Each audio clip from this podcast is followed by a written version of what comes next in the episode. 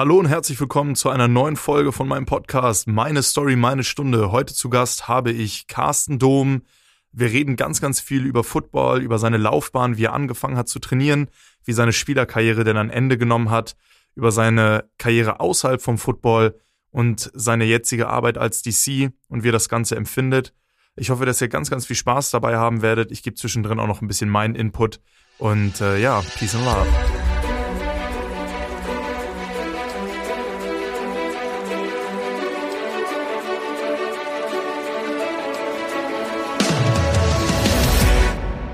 Hallo und herzlich willkommen. Ich sitze hier zusammen mit Carsten Dom ähm, und es ist schon ein bisschen Tradition geworden in meinem Podcast. Zu Beginn übergebe ich das Wort erstmal an die Gäste, dass sie sich in ein, zwei Sätzen ein bisschen vorstellen können, ein bisschen sagen können, wer sie sind.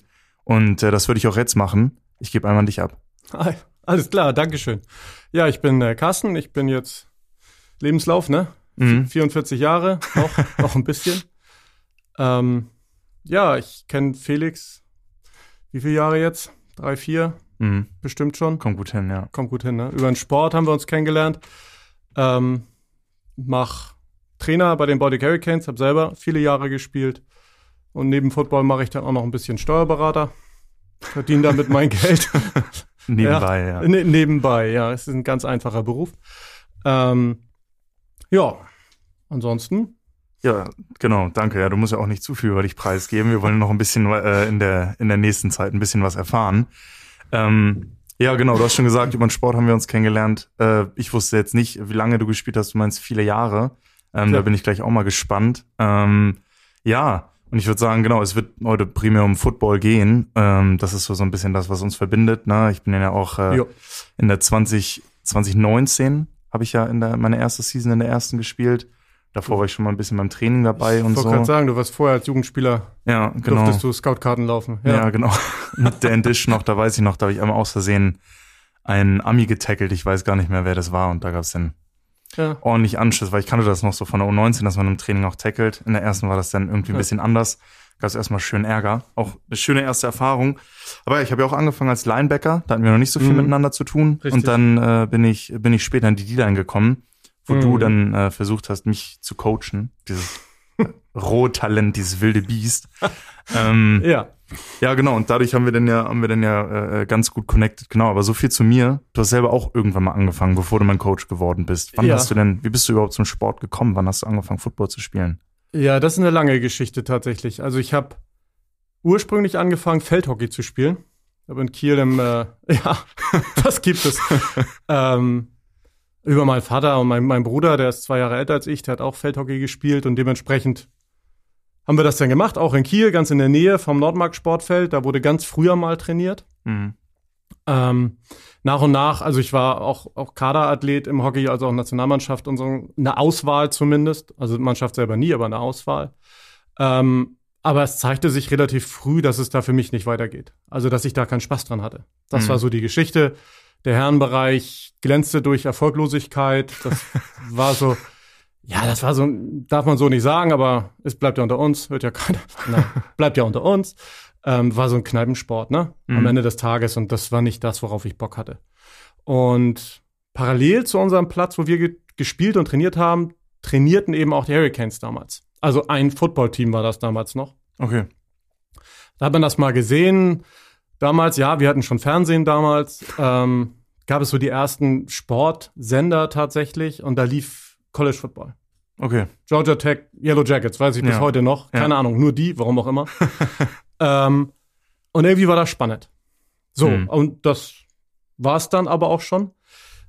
Und der, der Absurdität letzter Schluss. Meine Mutter hat als Musiklehrerin Akkordeonunterricht früher gegeben und dabei jemanden Akkordeonunterricht gegeben, dessen Söhne bei den Hurricanes Football gespielt haben. Okay. Finde den Fehler. ähm, auf dem Wege wurde dann die Verbindung hergestellt. Die waren einen Tick älter als ich, aber die sagten eben, Mensch, und da gibt's eine Jugendmannschaft Mhm. oder gab's eine Jugendmannschaft zu dem Zeitpunkt, komm doch mal rum. Ja. Und dann bin ich damals dann das erste Mal zu den Hurricanes zum Training gekommen. Das war so in der Größenordnung 96. 96, okay. Ja. Ja. Nee, ach Quatsch, viel früher.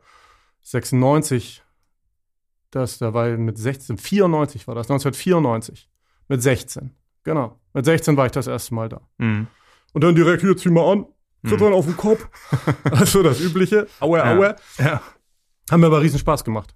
Okay. Also ich habe dann eine Zeit lang Football und Hockey parallel gespielt, habe dann beim Hockey ein bisschen Football gespielt, was meine Trainer dann nicht mehr so elegant fanden. Gibt so einschneidende Erlebnisse, wie ich andere Spieler im Hallenhockey an die Wand befördert habe. Mhm. Es gab auch nie eine Karte, komischerweise. Es war wohl legal im Feldhockey damals. Ähm, nee, nichtsdestotrotz, dass ich irgendwann gesagt habe, Feldhockey bringt nichts mehr. Das schockt nicht. Ähm, dann wurde in Kiel eine Jugendfootballmannschaft tatsächlich aufgemacht damals. Stefan Nass, der macht heute immer noch was bei den Herren, war damals einer meiner ersten Trainer. Krass. Ja. Ähm, haben dann auch die erste Saison gespielt. Auch hat, haben wir ihm riesen Laune gemacht. So, Mhm. nach einer kompletten Jugendsaison war ich eben 18. Mit 18 musste man damals raus aus der Jugend. Dann war Ja, das Thema okay. durch. Okay. So, und dann bin ich eben dann tatsächlich 96, jetzt sind wir wieder zurück, wo wir angefangen haben, 96 in den Herrenbereich hochgegangen, Mhm. zu den Hurricanes. Ja. Und seitdem dann tatsächlich dabei geblieben. Bin dann 97, 98, weil ich wenig Spielanteile in der ersten Bundesliga damals gekriegt habe, nach Holtenau gegangen, Holtenau Seals. Damals hatten wir noch zwei Mannschaften parallel in Kiel. Ähm, dritte Liga damals. Und bin dann mit mehreren 98 zurück zu den Canes gekommen. Ja. Nur So. für mich, nur für mich nochmal ganz kurz zur Einordnung. Also ich weiß, so die späten 90er von den Hurricanes, ähm, irgendwo war da auch mal irgendwie eine GFL 2 Season mit drin, wenn ich mich nicht irre. Aber dann war es ja auch recht schnell, dass dann da auch die besten Zeiten von den Canes waren, oder? Dass Ja. man dann irgendwie auch gegen, gegen Notre Dame gespielt hat und so. Nee, das, nee, nee, nee, nee, nee.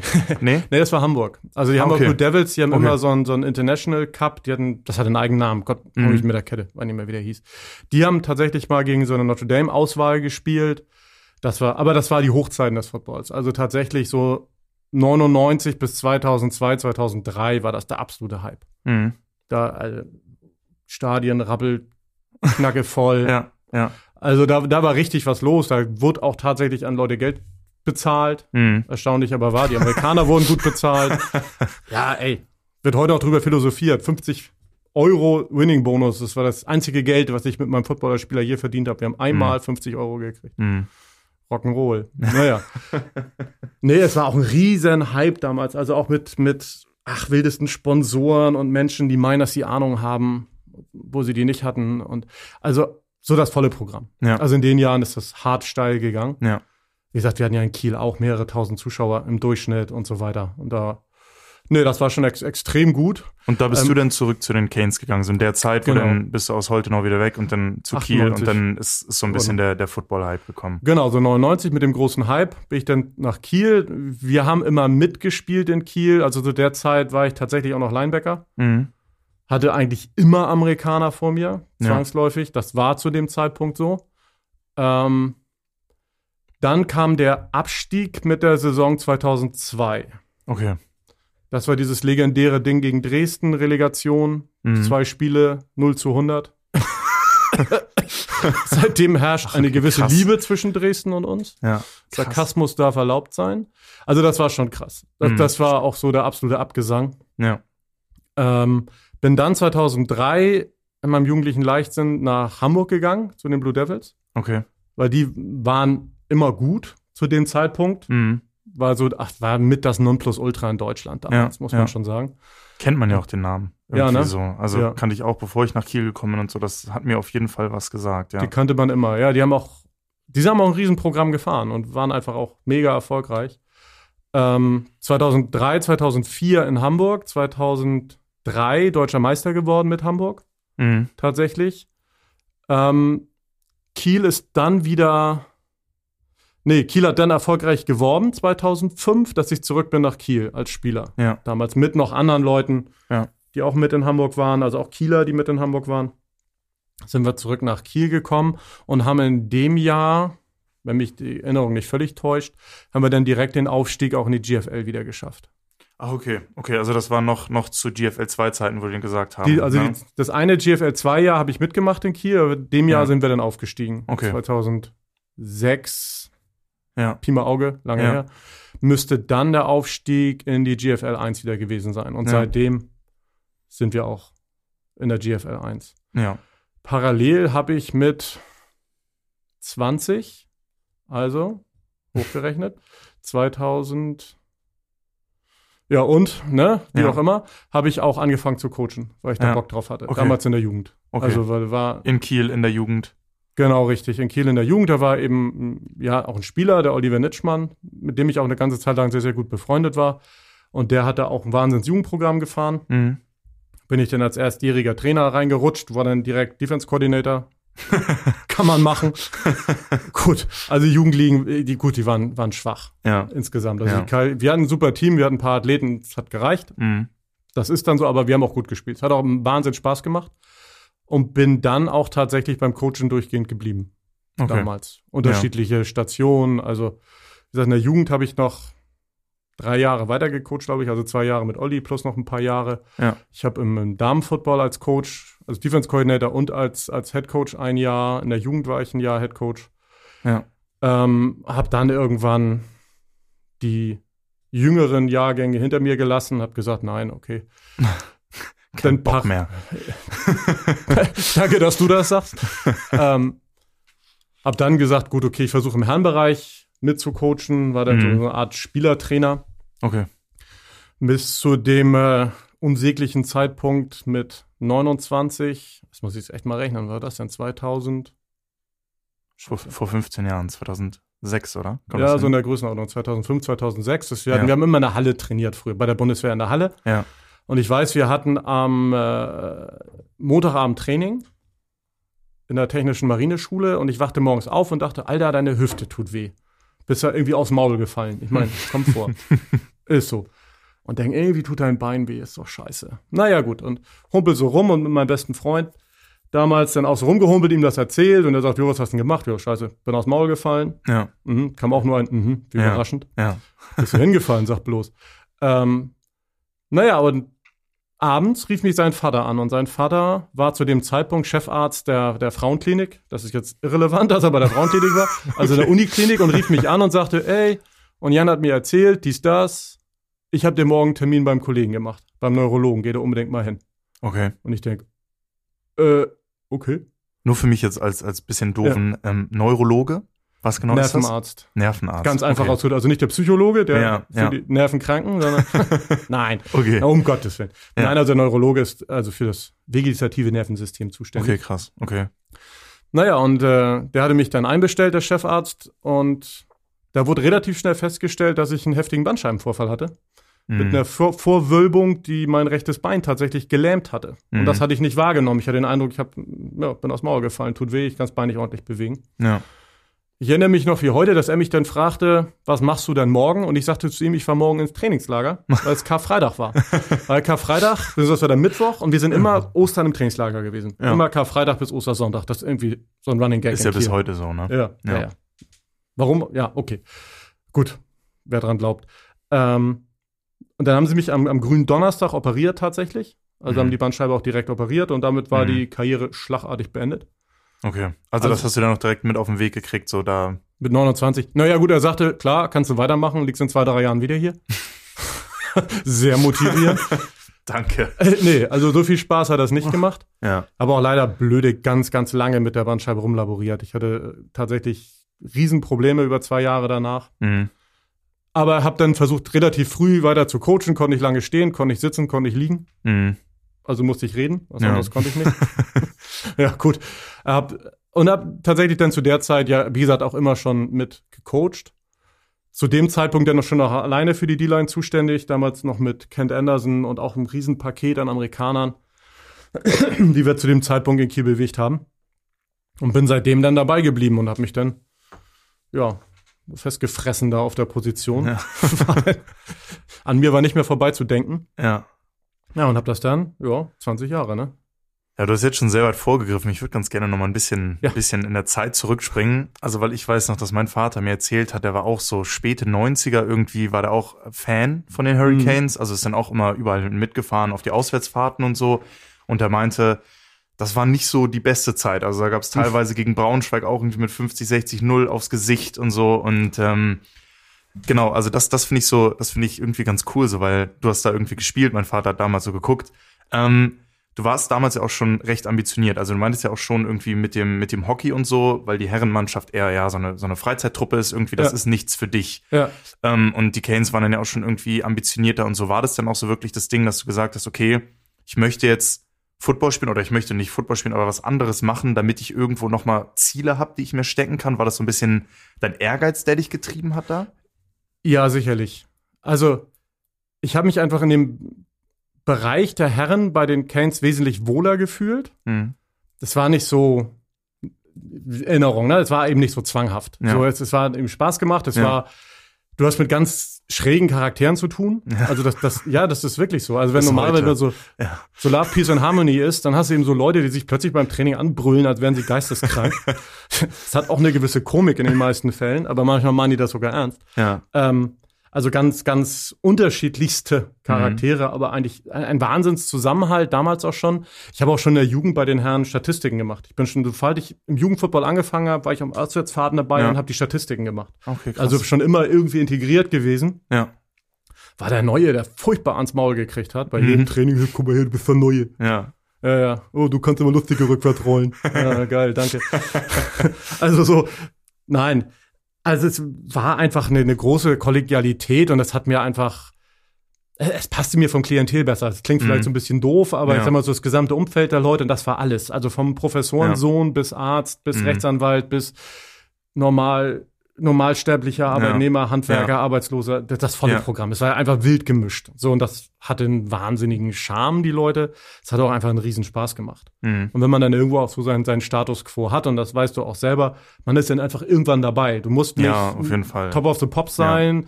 Wenn du regelmäßig beim Training bist und Mhm. einfach ein bisschen Einsatz zeigst, bist du dabei und du wirst akzeptiert. Ja. Und da gibt's kein, äh, Ja. was ja den anderen Mannschaften immer so zugeschrieben oder anderen Sportarten vielmehr so zugeschrieben wird. Das hatten wir eben tatsächlich nie. Ja. Und so dieses ewige, ne, alle zusammen, man musste auch nicht, ja doch, wir sind auch abends häufig mal gemeinsam ausgegangen und haben Mhm. auch krass gefeiert und so Mhm. weiter, klar. Bei uns war es damals noch üblich vor dem Parkplatz. Am Nordmark Sportfeld gab es so einen Parkplatz. Mhm. Und selbst wenn ja. sich, was ich sagte, haben sich beim Training gegenseitig an der Köppe gehauen, wie die, Ja. wie die Kesselflicker. Und auf dem Parkplatz war Love, Peace and Harmony. Ja. Irgendeiner hatte immer, warum, das war damals üblich, wohl immer eine Kiste Bier im Auto. Mhm. Und dann war man meist bis neun, halb zehn war Training, bis elf, halb zwölf haben wir auf diesem Parkplatz gestanden Ja. und noch gequatscht. Einfach Ja. nur miteinander geredet und, und, und hier und da und Ja. tralala. Ja. Das ist tatsächlich heute komplett verloren gegangen. Das Mhm. gibt's fast gar nicht mehr. Und wir hatten damals auch viele Spieler aus Hamburg, Berlin und so weiter. Aber das war so ein, so ein ganz enger Klüngel. Ja. Und das, das hatte einfach ein wahnsinniges Gemeinschaftsgefühl und das hat mega Laune gemacht.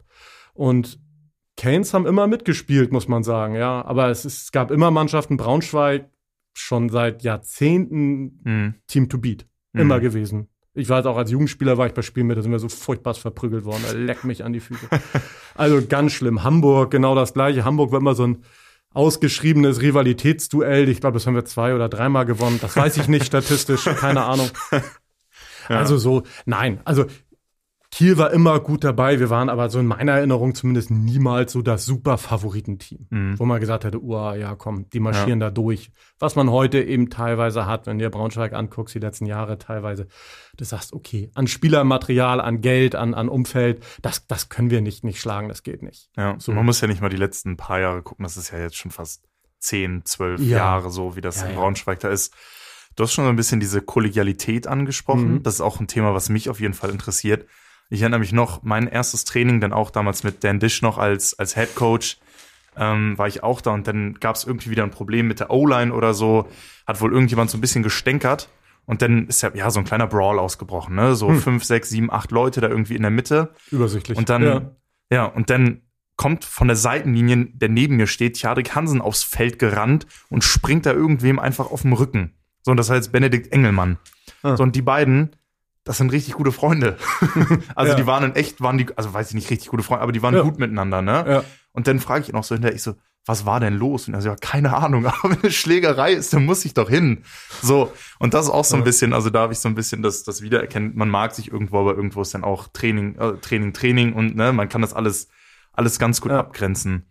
Das ist ja eigentlich somit das Wichtigste. Also, dass man auch als Trainer wissen muss, können die das trennen? Hm.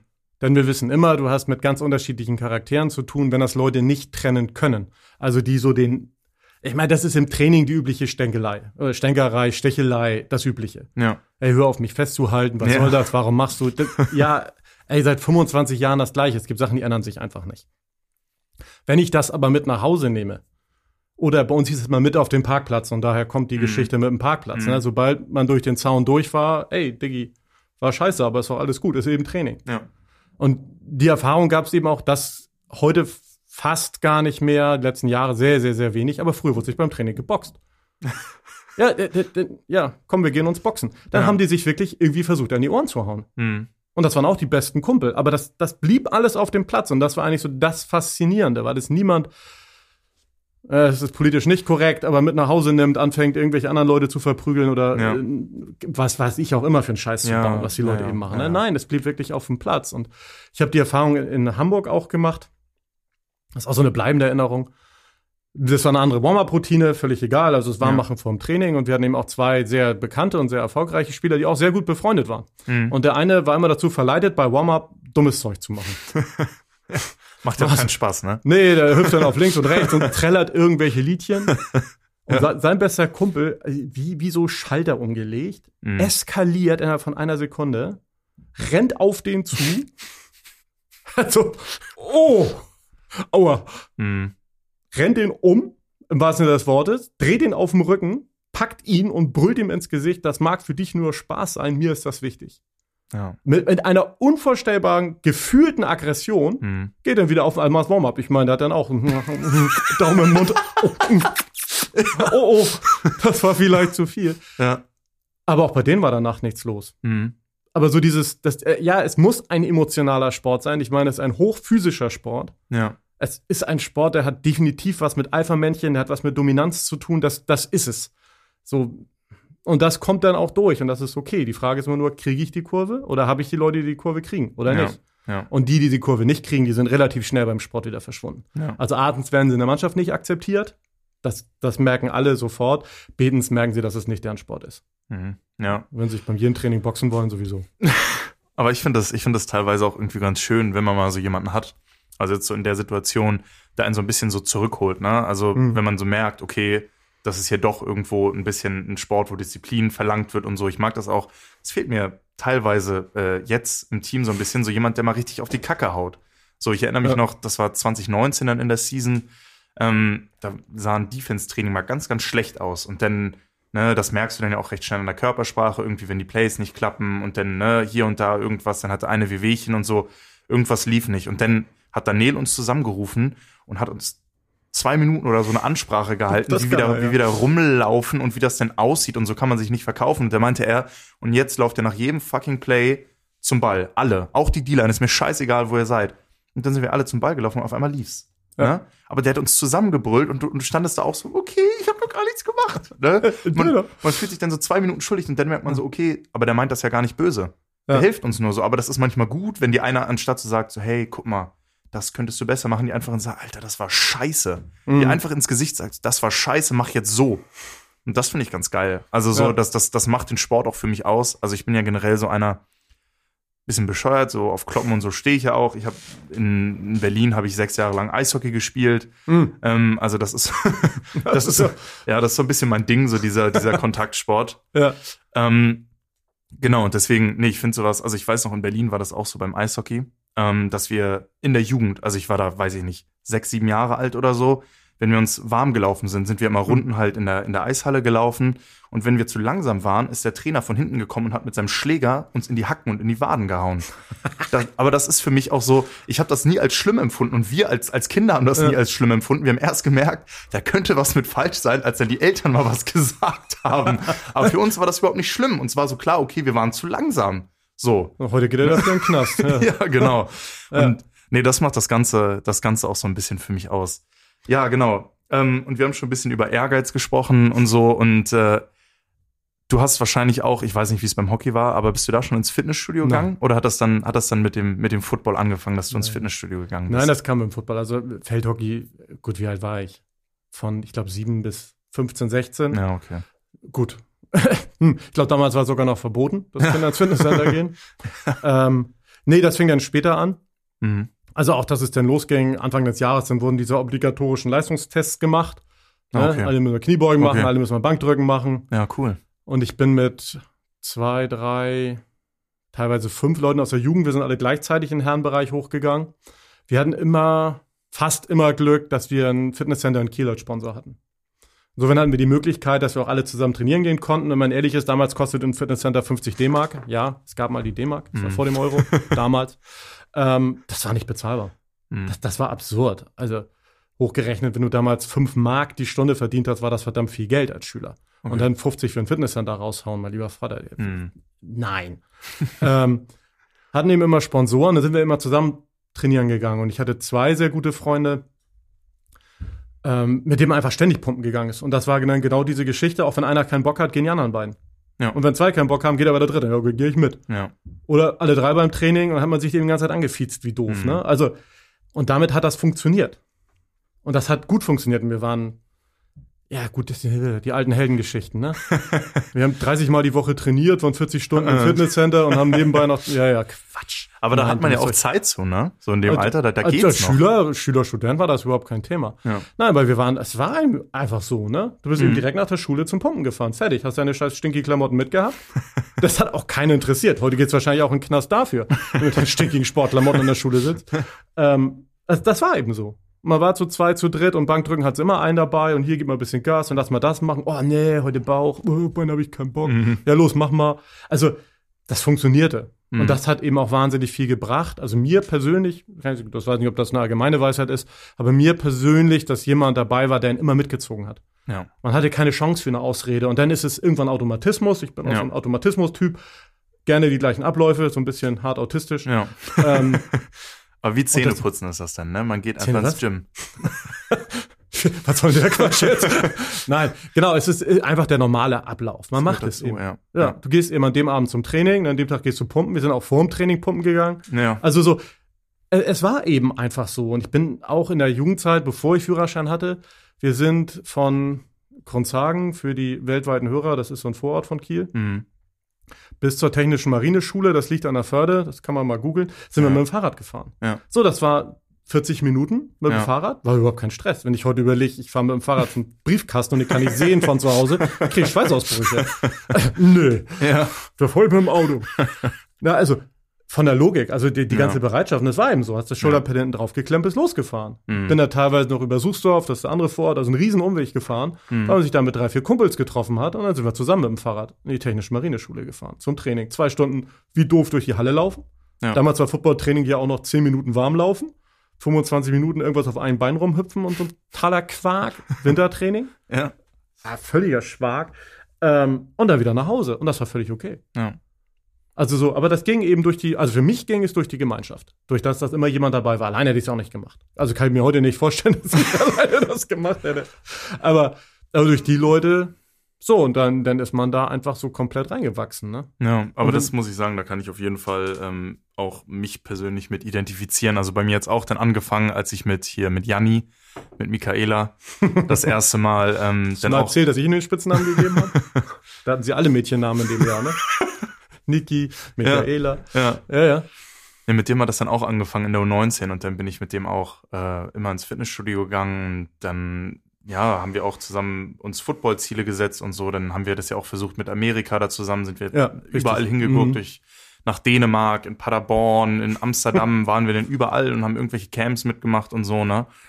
Und jetzt, wenn ich heute überlege, so, also ich habe ja, guck mal, du meinst, ihr seid auch vorm Training pumpen gegangen, da kriege ich ja Ärger jetzt von Timo. Ne? Da kriege ich ja Mhm. von unserem Headcoach krieg ich Ärger, wenn ich vorm Training äh, noch trainieren gehe, ne? Denn Ja. gut, mit, mit gutem Recht, so, ne? Ich bin ja auch gut verletzt, ne? Das mache ich auch ganz gerne. Bisschen verletzt sein. Aber vorm Training pumpen waren Curls for the Girls, ne? Also ernsthaft. also ich mein, ihr Eiernacken macht vorm Training Kniebeugen mit 180 Kilo und ihr Coach, ich kann nicht mehr laufen, meine Beine sind so müde. Nee, wir haben nie gesagt, wir können nicht mehr laufen. Das ist- Ich kann mich nicht mehr man, bewegen. Man hat ja. so nicht gesehen, man hat so gesehen, dass dann nichts mehr ging, ne? weil wir irgendwann stehen geblieben sind. Ja, ja, klar, nee, aber das ist, das ist auf jeden Fall, auf jeden Fall, ähm, ja, schon, schon cool. Also wie gesagt, ich kann das alles voll nachvollziehen, was du Ja. sagst. Also bei mir jetzt dann auch so durch, halt bei mir was jetzt Janni hat es da wirklich angefangen, dass ich dann so diesen, diesen Biss auch entwickelt habe und so. Ja. Kann ich auf jeden Ja. Fall nachvollziehen. Ja, wenn man so Gleichgesinnte hat, ist das eine geile Kiste, ne? Ja. Ich sag, bei uns gab es früher Amerika nicht. Amerika war so weit weg, Mhm. alle wollten und ah, kannst Millionen mit verdienen. Aber das, es gab es gab kein, kein YouTube, wo du dir Videos angucken konntest. Ja, das Es- stimmt, Es ja. gab nicht die Chance, PBI zu machen, was ihr gemacht Mhm. habt oder sonstige Programme. Das, das, ich meine, wir haben Freitagabends gab so eine 30 Minuten NFL-Zusammenfassung im Fernsehen. Da waren wir immer pumpen. Haben Ja. immer den Chef, gut, er kannte uns nun auch schon, immer dazu genötigt, dass der Fernseher auf Ton lief, damit wir diese halbe Stunde NFL zusammenschnitt. Das Ja, war die geil. einzige Chance, Ergebnisse zu bekommen. Mhm. Ich bin früher noch am Bahnhof gefahren und habe mir am Donnerstag die USA Today vom Montag gekauft, weil die dann erst da war, weil da die NFL-Ergebnisse drin standen. Krass, ja. So, das, heute, das ist Liebe. heute gucke ich das nebenbei, weißt du, Mhm. so, wenn am Sonntag nichts läuft, du guckst beim Game Pass mal, mal gucken, wer Ja. das spielt. Ja. Also es ist so, so abstrus, weil das Ja. war die einzige Chance, an Ergebnisse ranzukommen. Donnerstag die USA Today. Mhm. Bin ich immer zum Hauptbahnhof gefahren und die kostete damals drei Mark, nachher irgendwie zwei Euro. Es war schon viel Geld. Ja. Aber da waren die NFL-Ergebnisse drin. Die einzige Chance, was zu bekommen. Mhm. Ja, krass. strange, ne? Also, Ja. man sich heute nicht mehr so vorstellen. Und Krafttraining früher war, ne? Viel bringt viel, Ja, von nichts kommt nichts. ja. 50 Millionen Leute, die ein Programme geschrieben haben, noch und nöcher. Mhm.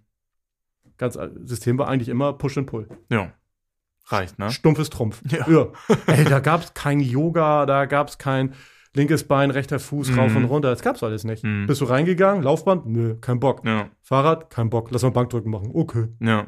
Ja, ja, wir haben ja jetzt auch, auch heute, heute haben wir jetzt, jetzt äh, Physios immer vom Training, Ja. die da sind, die uns bei allem irgendwie helfen, die das Warm-up jetzt inzwischen auch leiten, also dann wirklich auch ein gezieltes Warm-up machen. Ja. Da können wir, sobald irgendwie der, der linke kleine Zeh zwickt, können wir dann einen Termin machen, können sofort gefühlt am gleichen Tag noch hinkommen am Nachmittag äh, Mhm. und dann und dann so, ne, das, das gab's ja wahrscheinlich auch nicht in dem Ausmaß. Wir haben jetzt einen Betreuer, der heute immer noch dabei ist, der Wolfgang. Mhm. Das war auch der allererste, den ich gesehen hatte. Ja, Und krass. werde ich nie vergessen, sein erster Spruch, mein erstes Training, Mhm. stelle ich nicht so an, das ist Football. Ja. Das ist bis heute hängen geblieben. Ist so ein Running Gag zwischen uns. Wir kennen uns ja, wie gesagt, jetzt auch bald 26 Jahre. ja.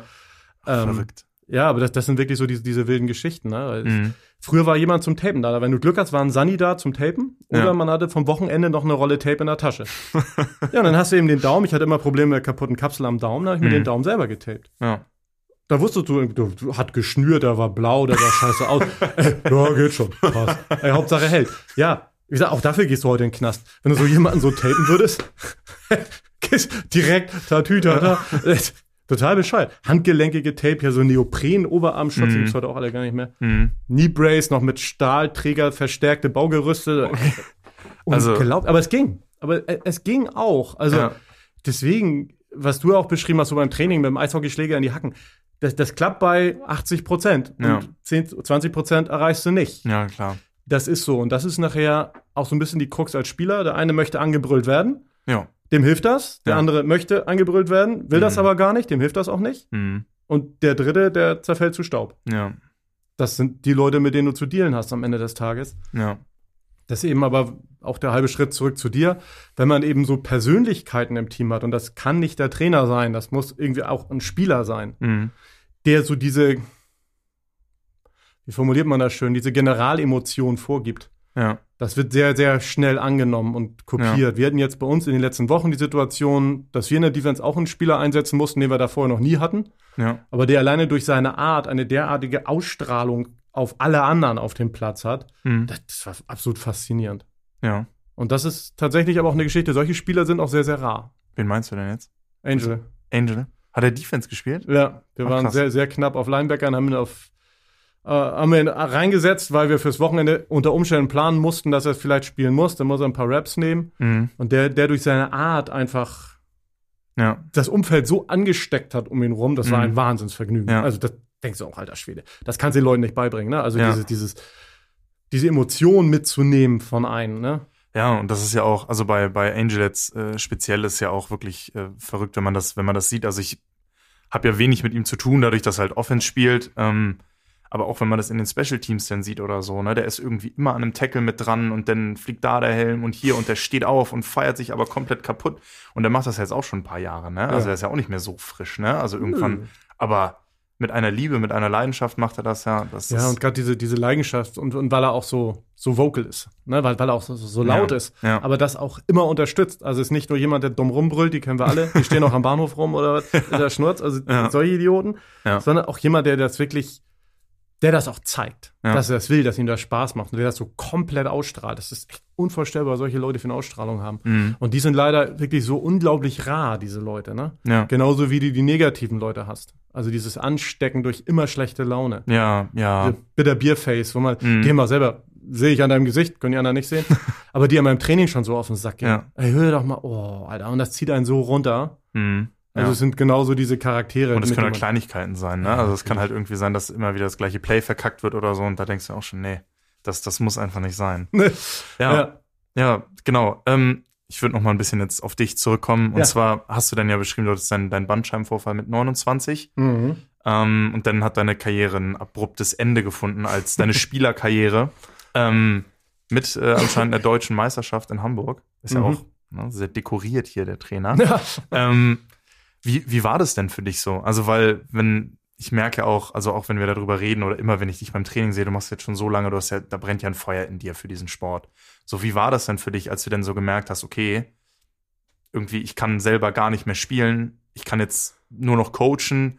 Ähm, also, weil auch wenn Mhm. ich, ich coache selber ja auch und mir macht es auch unglaublich Spaß, aber irgendwo ist es immer dieses, auch wenn ich jetzt, wo ich halt verletzt bin, beim, beim Training bin oder so, ich merke sofort wieder so, boah, ich habe so Bock, mich umzuziehen und jetzt mitzuspielen. So, weißt du, ich will, Mhm. ich will da auf dem Platz ich, und das, das geht auch nicht weg.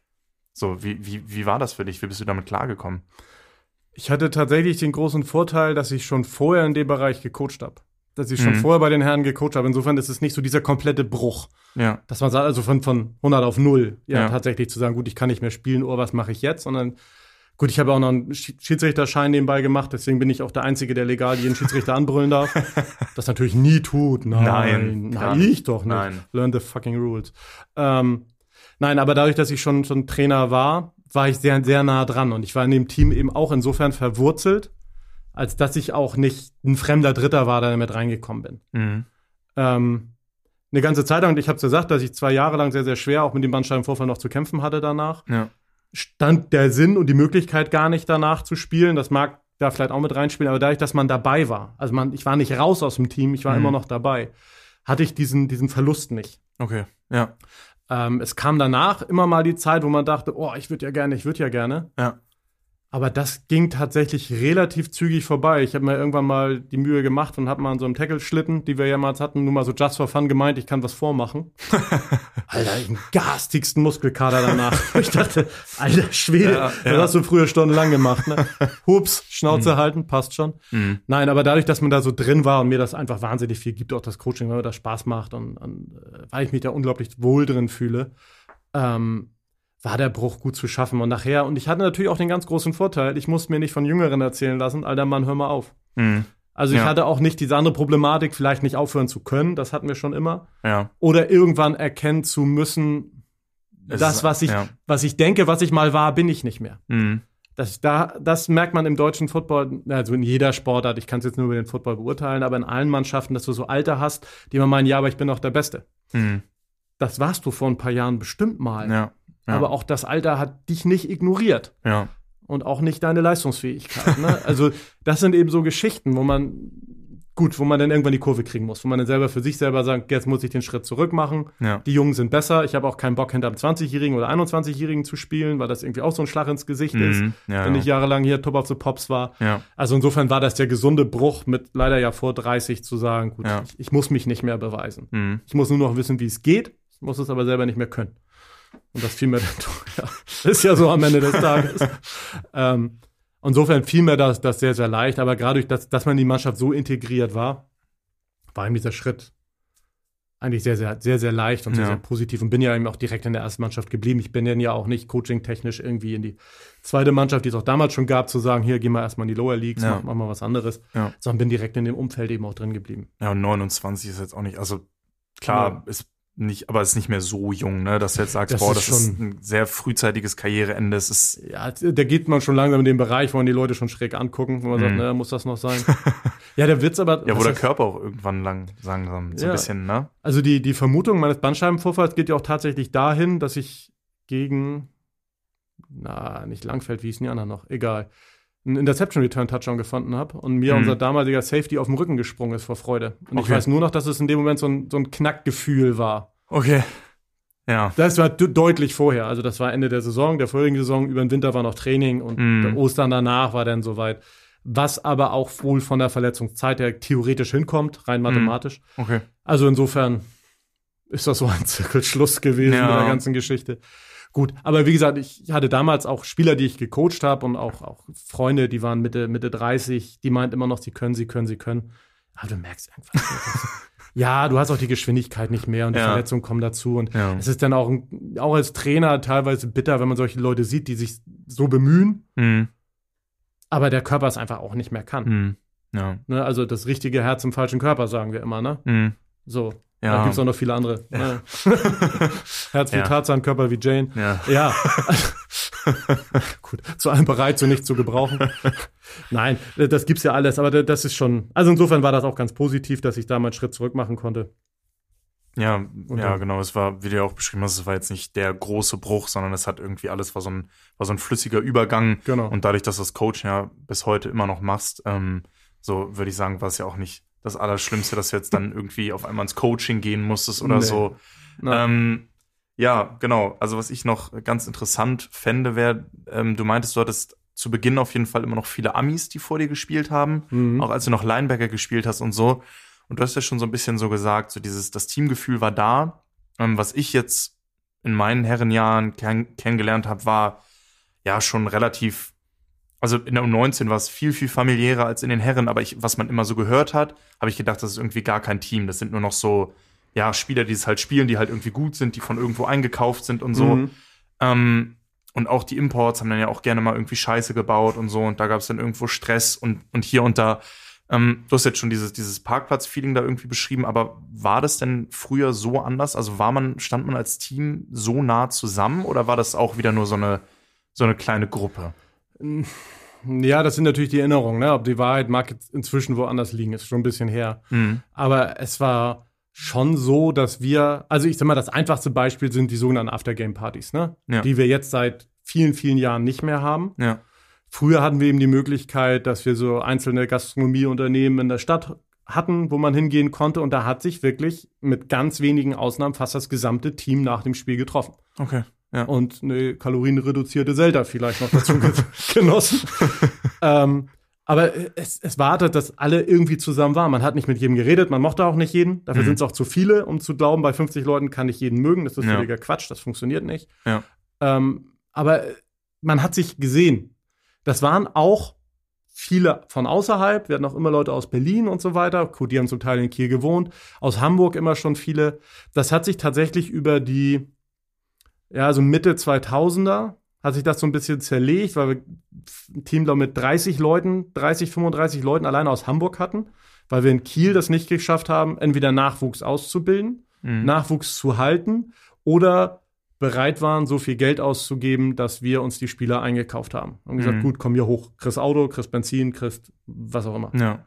Ne? So, und dementsprechend war da so ein Gefüge nicht mehr möglich, weil wir zu weit verstreut waren und die Hamburger, nee, ich ja nicht in Kiel. Die Mhm. Kieler, ja, ich fahre nicht nach Hamburg, was soll Ja. der Quatsch? Und ja, wir müssen mal und ja, eigentlich müssen wir in Hamburg trainieren, wir sind eh mehr Hamburger. Das waren also Sprüche früher, wo man auch gedacht hat, ja, läuft richtig gut bei uns. ähm, ja, das war schon hart schwierig. Ne? Und damit ist das so ein bisschen auseinandergelaufen. Dann gab es auch nicht mehr die Möglichkeiten in der Gastronomie, weil man es dann auch nicht mehr bezahlen wollte. Ähm, dass das so, so ein bisschen sich zerlegt hat. Ja. Inzwischen, und das, das ist jetzt aber seit bestimmt zehn Jahren, ist das jetzt schon so Usus in Deutschland, dass sich immer so Grüppchen haben. Du hast immer Einzelne, die harmonieren ja, genau, gut miteinander. Genau. Ja, ja. Das muss nicht positionsidentisch Ja. sein. Es gibt einfach Menschen, die verstehen sich gut. Und auch wenn man als Verein oder als Trainer versucht, mal alle zusammenzukriegen, du hast in der Regel immer den gleichen Stamm an Leuten. Ja, Die kommen. Du hast immer Leute, die nehmen nicht teil, das ist auch okay. ja, ja. Ist dann eben am Ende des Tages auch so. Aber es ist tatsächlich auch ohne Corona, jetzt auch die Jahre davor, schon so, dass du eigentlich nicht alle an einen Tisch kriegst. Hm.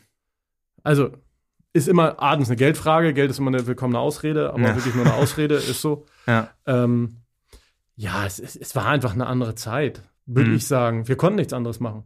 Also, ah, ja, ey, ARD, ZDF und NDR im Fernsehen gucken, mehr gab's nicht. Äh, oder Ja. mit den Kumpels rausgehen und irgendwie ein, zwei Bierchen Ja. saufen. Ja. So. Aber was du beschrieben hast, so beim Training, ne? Also wenn sich da zwei boxen, wird sich eingemischt. Insofern war es auch abends in die Stadt zu gehen, war hart harmlos. Hm. Weil du hattest eigentlich immer im Ja, näheren Umfeld ja. 15, 20 Ja, Leute klar. und wenn es da einer nicht so gut meinte, stand man nicht so alleine da. Man war in der Überzahl, ja. Ja, und da wurde auch nicht nachgefragt. Also das ist so dieses, das wird immer so, ne, die alten Geschichten, kennst du auch, Mhm. ne, die alten Männer so, Mhm. so wie ich, die erzählen mir die Geschichten früher, wenn wir draußen waren und so weiter und die Jungs haben zu dir gehalten. Ja, das hat damals tatsächlich noch funktioniert. Wir haben uns, glaube ich, nicht einmal geboxt als Mannschaft. Nie. War nie nötig. Wir Ja. waren immer zu viele und immer zu Ja. groß. Genetische Überlegenheit. Ja. Ähm, hat völlig gereicht. Aber das, das ist heute eben schwieriger. Ne? Wir haben eben als jetzt, jetzt als Mannschaft auch nicht die Location, wo wir sagen können, wir können da feiern. Mhm. Und das Schöne war eben, in den Locations war das eben auch Fremdeinfluss. Also da kam auch Laufkundschaft, da war auch noch was los. ja, okay. Ne? So, jetzt, jetzt, wir feiern nach den Spielen oder haben gefeiert, ja noch im Kilian, da bei uns im Vereinsheim. Ja, ja, Aber das ist natürlich auch wirklich nur das Team und vielleicht ein, zwei Begleiter dabei. ja. Wo die meisten Leute dann auch sagen, ja gut, dann fahre ich nach Hause. Das ist eben nicht, nicht diese Saufen Flirten, Ja, ja. sondern das ist Ja. eben Familie, Reste von den VIPs aufessen. Ja, Das ja und so lang ist es ja auch meistens nicht, ne? Also Nein, das irgendwie- endet also, dann immer relativ schnell. Ich Ja, weiß, das genau. ist vor ein paar Jahren, gab es immer mal die Ansätze, da haben sich Leute wirklich Mühe gemacht, haben gesagt, komm, wir zelten auf dem Platz davor. Okay. Jeder bringt was mit. Das wurde auch wahnsinnig gut angenommen. Mhm. Das haben die alles selber organisiert und gemacht und getan. Mhm. Brauchst wieder Leute, die es machen, ne? Ja. Braucht man immer. Ja, ist es. Am Ende des Tages ist es so, ne? Aber vom Gefüge, also ich sag mal, das Gefüge innerhalb der Mannschaft ist schon im Verhältnis zu den letzten 20 Jahren, ich nehme jetzt mal nur die letzten vier, fünf Jahre rückwirkend, das Verhältnis ist sehr, sehr gut Okay. in der Mannschaft zurzeit. Okay. Viele Ja. Junge, viele, viele auch Unerfahrene, das wissen die auch, also viel, Ja. dass wir viel auch Aufbauarbeit ja auch leisten. Also wir haben ja nur noch ganz bewusst auf der einen Seite Konkurrenz ELF, das ist noch eine andere Story, Mhm. aber dass wir auch gesagt haben, komm, wir machen nicht das Portemonnaie auf und versuchen die besten Spieler einzukaufen, Mhm. sondern zu sagen, komm, wir, wir müssen mit uns als Programm Ja, ja. Werben und, und wer ja. Bock hat, bei uns zu spielen, bei uns gecoacht zu werden, in der GFL-Luft zu schnuppern, der ist herzlich willkommen. Ob der aus Flensburg, Schleswig, Husum, wo auch, ja, tatsächlich, woher auch immer kommt, ne? Ja. Und das haben eben auch Gottlob viele angenommen. Also ich weiß, Timo sagte mir, glaube ich, gestern am Telefon, wir waren 2019 bei den Spielen durchschnittlich 37 Spieler. Ja. Dieses Jahr sind wir 42. Ja. Ja, cool. Also es klingt nach so, naja, geht so. Also Ja, gut, aber es ist Im- Durchschnitt, ne? ja, Das ist im, der im Bus ist das wenig. Ja. Aber wenn du überlegst, fünf Leute im Durchschnitt pro Spiel mehr auf Ja. dem Spielberichtsbogen, das ist schon, also Auf jeden Fall, ja. schon, schon ein großes Paket. Also wir haben schon einen großen Kader auch an Leuten. Jetzt, gut, haben wir noch zwei Spiele, danach geht es dann wieder los, die alle beieinander zu halten. Mhm. Aber am Ende des Tages sind wir viele und die Stimmung ist tatsächlich gut. Ja, das ist auch das, was, was ich so empfunden habe. Also es Ja. ist jetzt dieses Jahr auch noch mal besser als 2019. Ähm, vor allem, wenn man auch, würde ich mal jetzt sagen, einen Ticken erfolgreicher ist, so ein bisschen, ja, ist ja so ein bisschen so irgendwo auch gewisse Früchte trägt über von dem, was man, was man vorher Ja. aufgebaut hat und so. Ähm, apropos ein bisschen, ein bisschen besser werden. Ja, ganz fiese Frage. Oh, Aber ähm, wann, wann, also würdest du selber sagen, dass du, als du gespielt hast, ein guter Spieler warst? Also ich weiß jetzt nicht, du meinst, du hast als Linebacker angefangen, du hattest Amis noch vor dir, denn aber später hast du ja auch, auch gespielt selber, äh, ich denke mal auch gestartet, sonst zieht man das, glaube ich, nicht so lange durch. nee, irgendwann. Also ich bin ja von, von der, von der, von der Linebacker-Spot, bin ich dann auch aufgrund der Amerikaner und Ja, bin ich dann in die Defense Line runtergewandert. Äh, habe mich da noch viel wohler gefühlt, fand ich noch viel geiler. Musste weniger rückwärts laufen. same hier, ja. Äh, zu, zumindest nicht absichtlich rückwärts laufen. Football-Gag. ähm, Ja.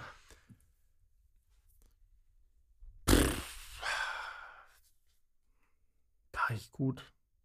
In der zweiten Liga war ich gut. Ja. In der zweiten Liga war ich auffällig gut. Ich war zu der Zeit Mhm. auch relativ vocal. Also ich konnte mir das auch leisten, das Maul aufzumachen. Hm. Ähm, weißt du aber selber in der Defense Line, da bist du eben nicht so dieser Impact-Spieler, also wo man sagt, den kennt jeder, den sieht man ständig, der ist an jedem Play dran. Ja. Das, das ist eben Quatsch. Das ist, das ist eine andere Art des Messens. Das siehst du als Trainer eher, als wenn du wirklich nur von außen mal am Wochenende drauf guckst. Ne? Ja. Dass du sagst, was für ein Einfluss. Ich sag mal, das ist jetzt die Story, jetzt machen wir mal einen Schritt in die Gegenwart, diese ELF-Geschichte mit dem Kasim Ebedali, Ja. von dem ja auch jeder erwartet, oh, NFL, NFL, Ja. der haut hier in der ELF alle weg. Ja, Er war hart unauffällig. ja, Das hat aber nicht den Grund, dass er schlecht ist, um Gottes Willen. Das hat eben rein taktische Gründe der Offensiven. Also, dass man, das ist halt die Line so ein bisschen schwierig, dass man nicht so dieses, ja, nicht so diesen Heiligenschein die ganze Zeit mit sich rumschleppt. Ähm, also, ich hatte bestimmt zwei, drei, vier gute Jahre. Also, ich habe keine Saison nachher, also gerade als ich aus Hamburg wiederkam, 2005 bis zu meinem Bandscheibenvorfall, ich habe fast jedes Spiel gestartet am Ende des Tages Mhm. tatsächlich. Ja, So, auch weil wir teilweise nur drei Leute waren, das war einfach. ähm, nee, aber das war, machte nachher auch die Erfahrung. Ja. Ne? So, und wenn man selber coacht, man hat auch so ein bisschen anderen Blick da drauf, weil man sich anders Gedanken macht. Ich glaube, man ist einfach taktisch, technisch auf einem anderen Schirm, als nur zu sagen, jo, ich muss da nur hinlaufen. Mhm. Das stimmt am Ende des Tages. Das ist genau die richtige Lösung. Aber der Weg dazwischen macht noch einen Unterschied. Mhm. Ja? Also man sagt eigentlich, gute Spieler werden schlechte Coaches. So, Okay. da ich jetzt nicht einschätzen mag, ich meine, wird seit 20 Jahren toleriert als Trainer, ob das ein, ein Lob oder nur heißt, kein anderer hat keinen hat Bock, den Scheiß zu machen. Es ist alles möglich. Ähm, ja. Also, für alle weiteren Schritte, ob das damals, wie hieß das denn, NFL Europe? Ja. Ich weiß, dass mich damals ein Trainer gefragt hätte, ob ich mal zu so einem Auswahlcamp kommen möchte. Ja. Das war jetzt aber keine Einladung. ja. Damals Landesjugendauswahl und Nationalmannschaft Jugend, da war man zu diesen Auswahltrainings, die es immer gibt, aber das Mhm. hat auch für keinen Schritt weiter gereicht, Ja. als wir zum Training Okay. dazukommen. Also von daher nein, also ich war, war nicht so dieser der imposante, der kann alles Spieler, die Stars Ja. drauf oder nein. definitiv Aber da, da hast du ja auch schon gesagt, das ist man ja selten irgendwie in der D-Line, ne? Also und, und Ja. auch, auch jetzt, äh, wo du Kasim äh, Edebali angesprochen hast, ähm, ist ja auch immer so, also es bringt ja als D-Liner auch schon einfach was, dass die Offense ihr Scheme nach dir ausrichten muss. Also wenn die sehen, okay, der steht da, dann bringen wir da irgendwie das Double Team oder so, ne? Das, das, Ja. das eröffnet dir dann ja als Defense auch schon wieder was. Hast du natürlich recht, dass du nicht immer, nicht immer scheinen kannst, aber dann ab und zu vielleicht mal deine Momente hast, wo du gut aussehen musst, auch gezwungenermaßen, Ja. weil du deinen Job mal richtig machst. Das ist ja auf, also ich, ich weiß, dass ich das, habe ich schon lange nicht mehr erzählt, weil ich denen keine, keinen Kontakt mehr hatte. Aber mit, mit der O-Line, ich habe früher mal der O-Line gesagt, ganz ehrlich, wenn ihr einen wahnsinnig guten Tag habt, Ja, dann steht in der Zeitung, wie geil der Quarterback war und wie geil der Running Back war. ja. Wenn ihr einen wahnsinnig schlechten Tag hattet, dann Mhm. steht da, wie häufig wurde der Quarterback gesackt, wie schlecht war die O-Line. ja, Aufgabe der O-Line kann es nur sein, nicht in der Zeitung zu stehen. ja. Nicht Einfache Logik. zu sein. Ja, Ja. genau. Ja, Ein, einfache Logik. Wenn alle anderen gut aussehen, habt ihr alles richtig gemacht. ja, Diese umgekehrte Wahrnehmung, ist jetzt falsch, aber das haben wir in der Defense genauso. ja. Zu sagen, also ich weiß, ich habe ja auch die DBs, die sich beschweren, "Nö, die schmeißen nie zu mir. Ja, herzlichen Glückwunsch. Das ist gut. Ja, du Ja. hast alles richtig Ja, gemacht. ja. Du, du läufst wie ein Dover. Ja, okay. Selber schuld. Hättest auch als Kind mehr essen können. Ja. Ähm, wenn du dicker wärst, würdest du da nicht stehen. äh, Muss aber das trotzdem ist- aber noch laufen. ja, Scheiße. aber das, das ist ein gutes Zeichen. Das Schlimmste Ja. ist, wenn alle Bälle zu dir fliegen. Ja. Die, die Spieler haben wir und die Leute kennen wir. Mhm. Und dann guckst du nachher auf Tape und siehst immer die gleichen DB bei den Pässen, die im schlimmsten Fall hinterherlaufen. Nein, aber ja, das, das ist eben was anderes. Das ist eben dieser hochtaktische Sport, zu sagen, okay, ich, ich muss die Schwächen des anderen kennen. Ja. So, und wenn ich konsequent attackiert werde, muss ich mich vielleicht fragen, ob ich die Schwächen Ja, ja das, das macht die Offense ja auch. Ne? Die versucht da irgendwie ein Matchup zu finden, wie du das Ja. jetzt angesprochen hast, mit den DBs, irgendwie gerne einen Cornerback, der der Schwächere ist, wo du dann versuchst als Quarterback, das ist okay, das ist jetzt mein First Read, ich gucke da irgendwie hin, weil der ist nicht, ist nicht ganz so gut. Das versuchst du ja in der Offense wirklich aktiv irgendwie deine Matchups zu finden.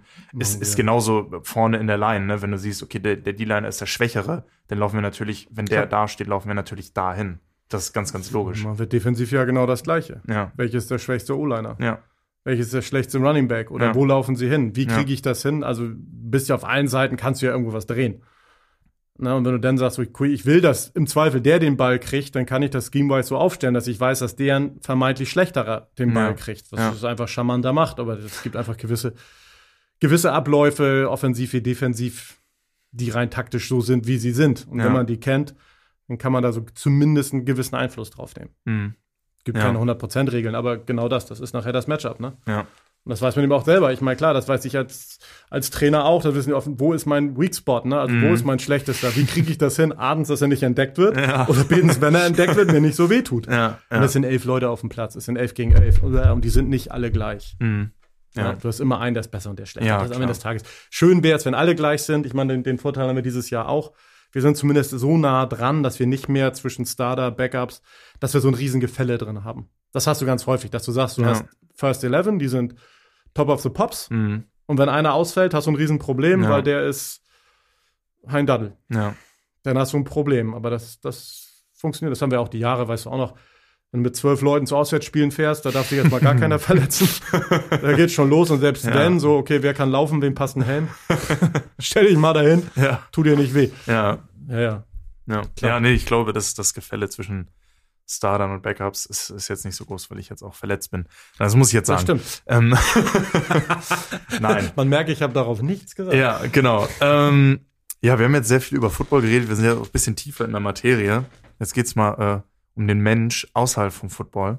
Ähm, ob es den noch gibt, ja. Nee, Was? genau. Du hast, du hast schon so ein bisschen, du hast ein bisschen angefangen, Steuerberater. Du hast, du hast ja auch studiert. Hast ja Mhm, auch schon ein mhm. bisschen gesagt. Was hast du denn studiert? Ich bin äh, Steuerberatung. wow, du hast keine Ahnung. Nein, ich habe Be- Betriebswirtschaft in Kiel studiert an der Mhm. Uni. Ja. Was sehr, sehr dankbar war. Mit Football ging das gut. Insofern habe ich mir für das Studium ein bisschen mehr Zeit gelassen. Mhm. Habe in aller Ruhe studiert, damit ich nebenbei viel Football machen konnte. Ja. Das war auch eine Geschichte, ne? Also mit Bandscheibenvorfall habe ich dann mein Studium in kürzester Zeit dann abgeschlossen. Mhm. War dann auch insofern gut, als dass Ja. ich das dann auch mal gemacht habe. Meine Eltern auch gefreut. Ja. Ähm, ja, genau. Also ich habe ganz normal Schule gemacht, also Realschule, habe danach an der, am Fachgymnasium in Kiel mein Abitur gemacht. Mhm. Bin dann dadurch, dass ich Diabetiker bin, konnte ich mir die Wehrpflicht noch sparen. Ja, früher mussten auch Okay. alle zur Bundeswehr. Mhm. Gibt's auch nicht mehr. Ja. Oder gehst du in den Knast, wenn du das machst? Nein, Quatsch. Ähm, bin dann direkt an die Uni gegangen und habe da Betriebswirtschaft studiert und habe dann eben auch noch den Abschluss als Diplomkaufmann gemacht. Zwischen Mhm. denen das ja so Bachelor- und Masterstudiengänge. Mhm. Ähm, und bin dann von da beruflich eingestiegen in die Wirtschaftsprüfung über mehrere Jahre, Ja. bis ich dann mein Steuerberaterexamen abgelegt habe und bin jetzt zurzeit noch angestellter Steuerberater in Kiel. Ja, ja, Wirtschaftsprüfung ist aber auch äh, teilweise, also du hast, du hast so diesen, diesen saisonalen Stress, ne? Du hast so wirklich so diese, Ja. diese Saisons, wo es dann, wo es dann richtig anstrengend ist, wo du richtig viel zu tun hast, so, so. Das, das wurde mal erzählt, das gibt so eigentlich tatsächlich nicht mehr. Nee? Also früher gab es Okay. so die saure Gurkenzeit, ne? Da war so, ja, also Inventuren Ende des Jahres, Abschlüsse bis Mitte des Jahres und Ja, von, genau. von Juli bis September war, war so ruhig. mhm. Das hatten wir am Ende des Tages auch nicht mehr. Okay. inzwischen, also tausend andere Sachen, Insolvenzen, Ja. Sanierung, also ein Kram, beziehungsweise dann machst du in den freien Monaten eben wieder Steuerberatung. Mhm. Also früher war das wirklich mal so ein sechs und sechs Job, sechs Monate arbeiten, sechs Monate die Überstunden abbummeln. Das hat auch so hingehauen. Also ich habe viele Bekannte, die haben tatsächlich bei den großen vier, so heißen die, die ganz großen Prüfungsgesellschaften, Mhm. die hämmern da 70 Stunden die Woche, Mhm. ein halbes Jahr lang und bummeln dann ein Vierteljahr lang die Überstunden ab, ne? Ja. Also, ist irgendwie auch kein Leben. Ja, wollte ich gerade Also- sagen, wem es Spaß macht. Ich wollte gerade Also, sagen, je- jedem das seine. Ja, ja, genau. Ey, das, na gut, so sollen sie machen. Ja, Nee, also Steuerberatung hat auch so sein Saisongeschäft. Also jetzt Ja. gerade, na gut, Corona war natürlich eine Wahnsinnszeit für, für Steuerberatung. Also alles, was da passiert ist, was da geplant worden ist, was da umgesetzt werden soll, das ist einfach ein unvorstellbares Paket. Und das, was man in der Zeitung liest, ist nur der Anfang allen Übels und die Wahrheit ist noch viel schlimmer. mhm. Also es ist, es ist grausig. Ja. Ja, Und ich wollte jetzt noch mal ganz kurz, also ich bin ja auch Ja. so ein bisschen, was Zahlen und so angeht, finde ich ja gelegentlich auch ganz interessant, äh, wenn es so um bestimmte Themen geht. Aber was hat dich denn damals dazu bewegt, dass du gesagt hast, ich möchte jetzt BWL studieren? Also heutzutage ist es ja gefühlt so der Go-To-Studiengang, weil jeder hat jetzt Abitur und dann sagt sich jeder, ich muss studieren, weil gibt Kindergeld irgendwie, Ja. ne? Mache ich das dann noch mal weiter und dann ist erstmal okay BWL. So, also die heben War gefühlt immer. die, Ja. die heben ja auch gefühlt jährlich jetzt schon den NC an, damit da halt nicht mehr jeder hingeht. ähm, dann hast du aber halt so Leute von Wirtschaftsgymnasien und so, wo, also die wirklich Pillepalle sind teilweise, das Abitur, äh, die dann aber auch noch bevorzugt werden. Naja, ist ja auch egal. Aber wie, wie kam es denn so, dass du damals gesagt hast, boah, BWL, da habe ich jetzt richtig Bock drauf? Also BWL war schon immer, ne? Wenn nichts wird, wird, wird. Wer gar nichts wird, wird Betriebswirt. Also das ist so, da, das gab es vor 30 Jahren schon. Ja, okay. Ähm, ich weiß nicht, irgendwann fiel so der Groschen, dass ich sagte, irgendwie, also ganz ursprünglich war mal die Idee, ich will zur Marine gehen.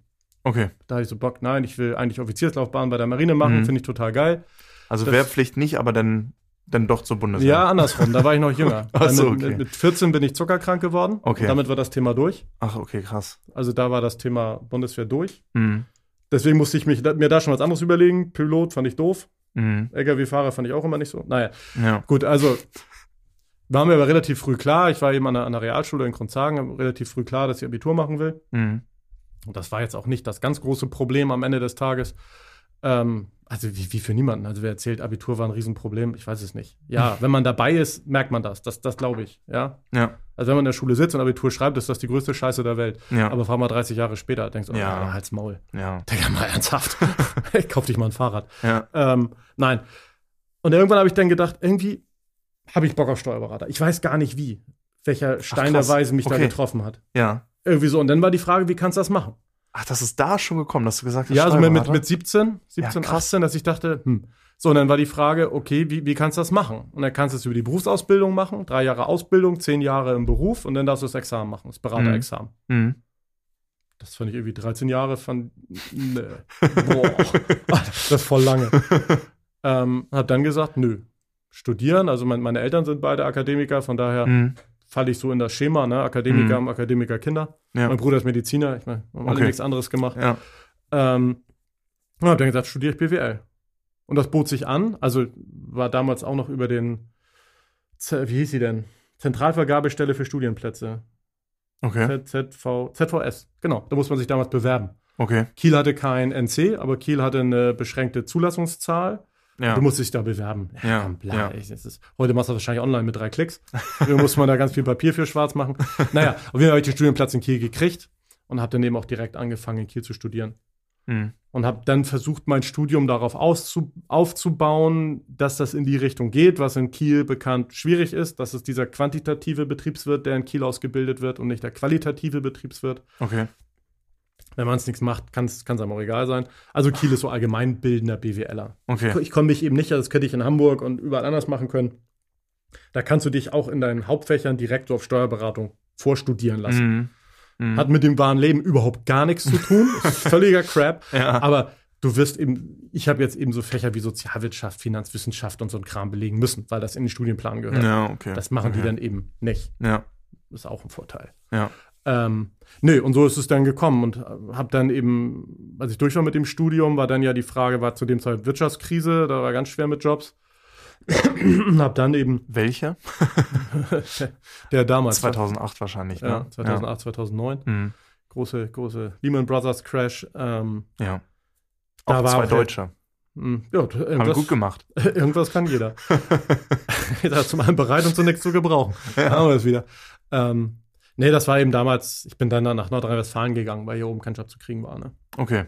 Und Ja. da, okay, 2008, 2009. Und jetzt können wir mal wieder so ein bisschen Kurve zum, zum Football kriegen. Ja. Das sind ja wahrscheinlich nicht mehr in Kiel gecoacht. Das eine Jahr noch, da bin ich zwischengefahren.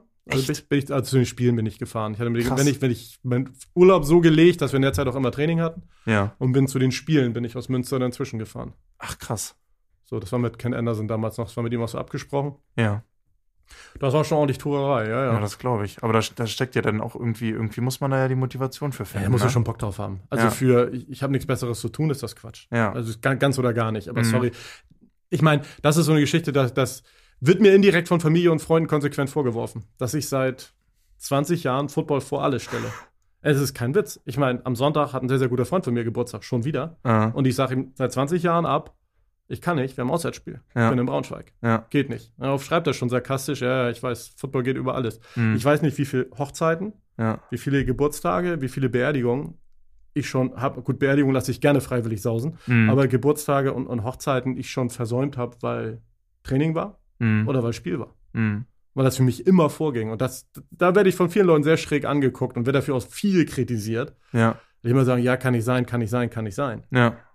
Äh, ist aber so. Mhm. Ich habe es als, als, also jetzt muss ich tatsächlich sagen, dieses Jahr war jetzt das Jahr, wo ich so viele Trainingseinheiten gefehlt habe wie nie zuvor. Also einmal mit krank, da durfte man nicht wegen Corona. Mhm.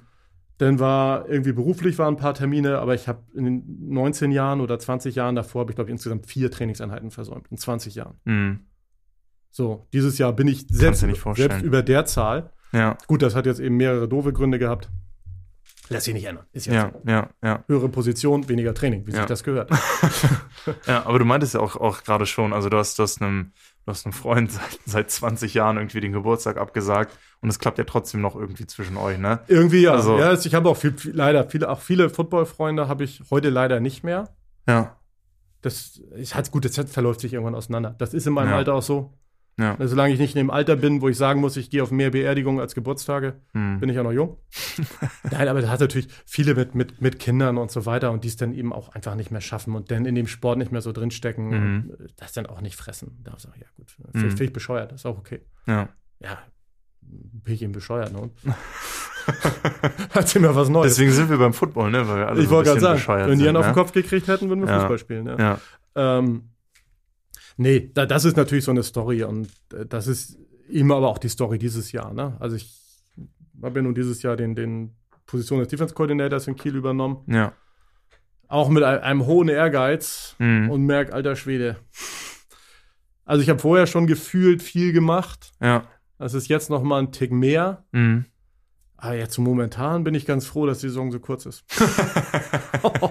Ja. Krass. Puh.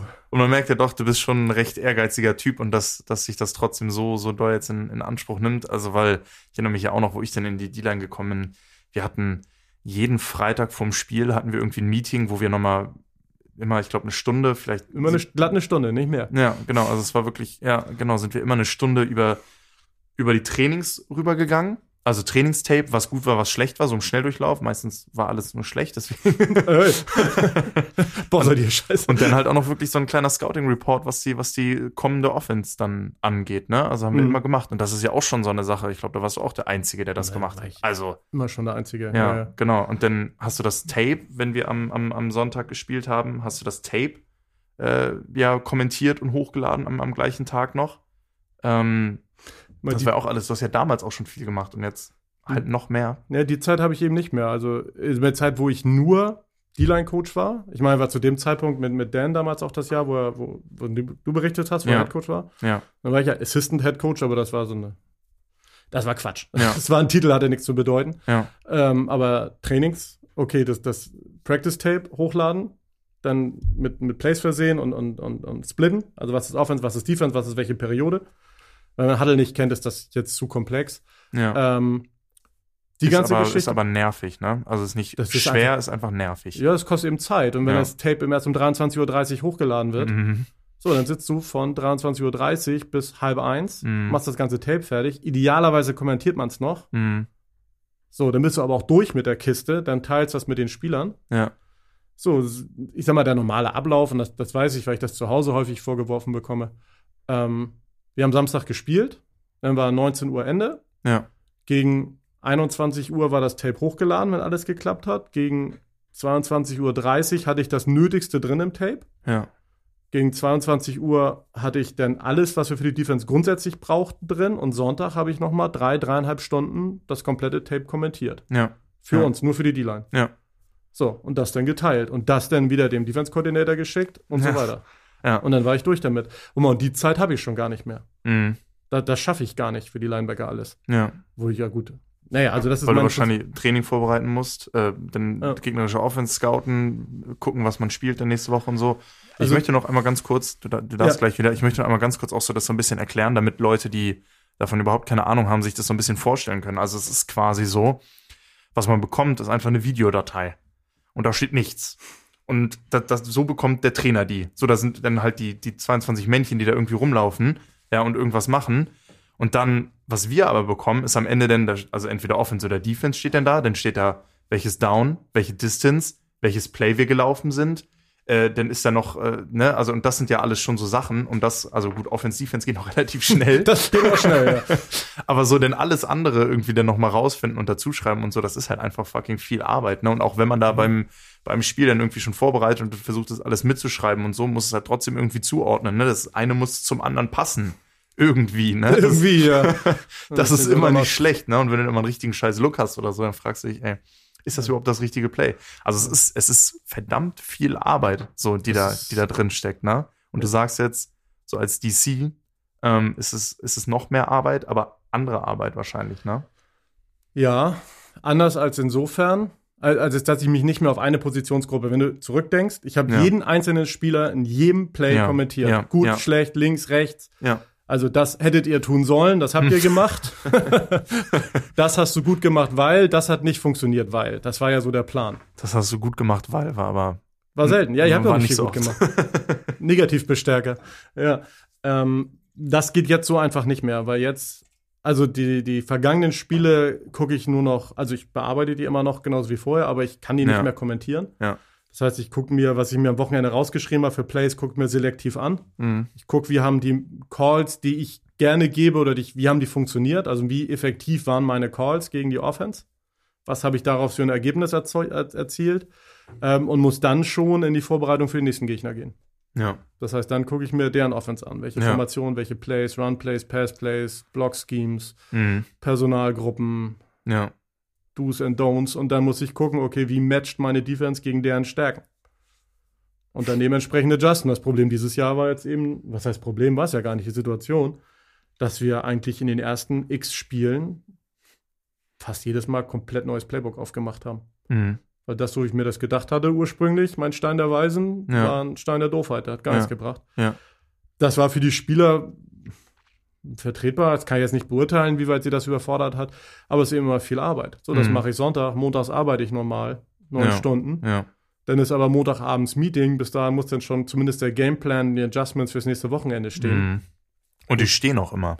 Die stehen auch, das ja, da kriege ich aber zum Also- Glück auch Hilfe. Also der Timo, der macht als Headcoach auch, hilft da auch viel mit. Ja.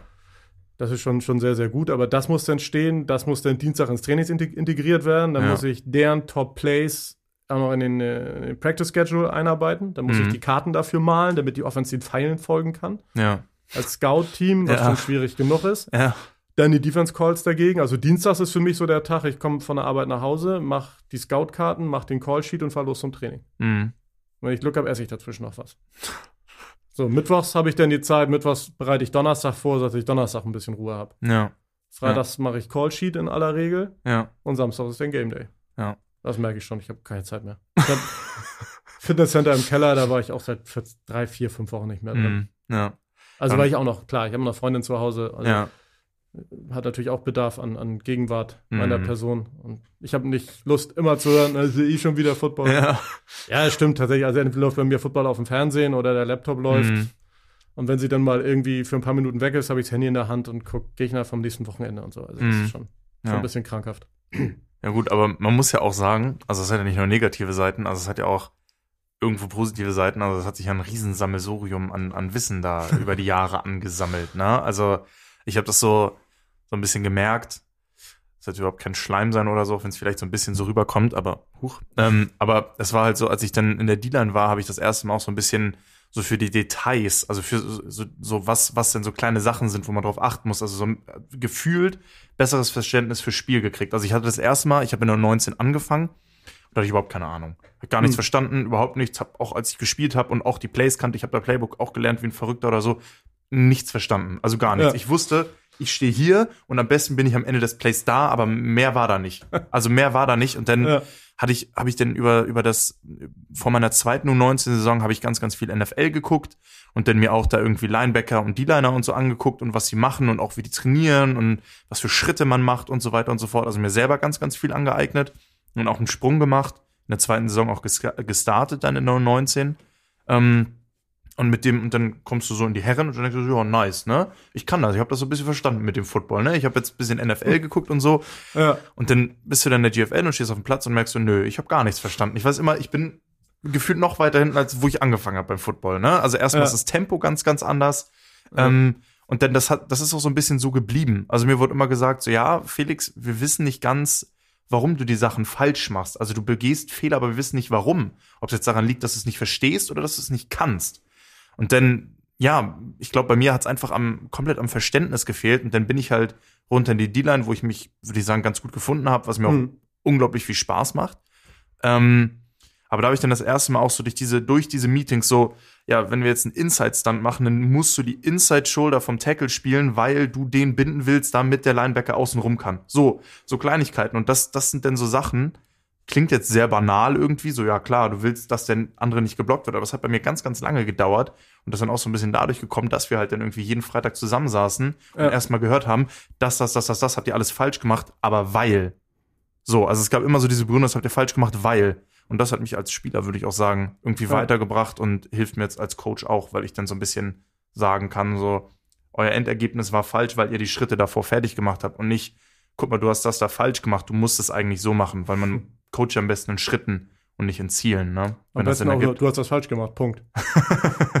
Ja. Und schreien dabei. Und, Und schreien ganz, dabei. ganz wichtig, Schrei, schreien dabei, Kernkompetenz. Wer nicht schreit, hat nicht recht. Ja. Ja, ja. Was soll Ja. die Scheiße? Ja, genau. Nee. Ja, das, das, also das ist am Ende des Tages natürlich auch das Ziel. Also, das, das merkt man auch, auch bei Spielern, die seit vielen Jahren spielen schon, die jetzt bei mir landen oder auch die ich jetzt aus einem anderen Winkel sehe, weil ich einfach enger jetzt mit denen zusammenarbeiten Mhm. muss oder es einfach tue. Nein, müssen Darf. in, darf tatsächlich. Nee, müssen, müssen tue ich gar nichts. Ja. Ähm, die, dieses taktische Verständnis zu vermitteln. Mhm. Also das Warum. Ja. Du kannst nicht das tun, Komma, weil dann. Mhm.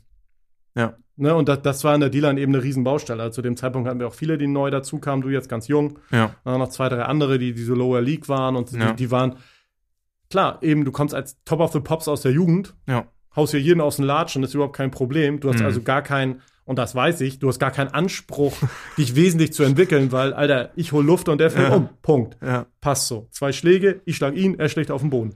Es bringt nichts. Ja. Ja, also dieses, dieses Weiterentwickeln tatsächlich. Ne? Das, das ist eine riesen Baustelle. Das, das ist aber auch tatsächlich das, wo ich dieses Jahr sage, das fehlt mir, weil ich dafür die Zeit nicht habe.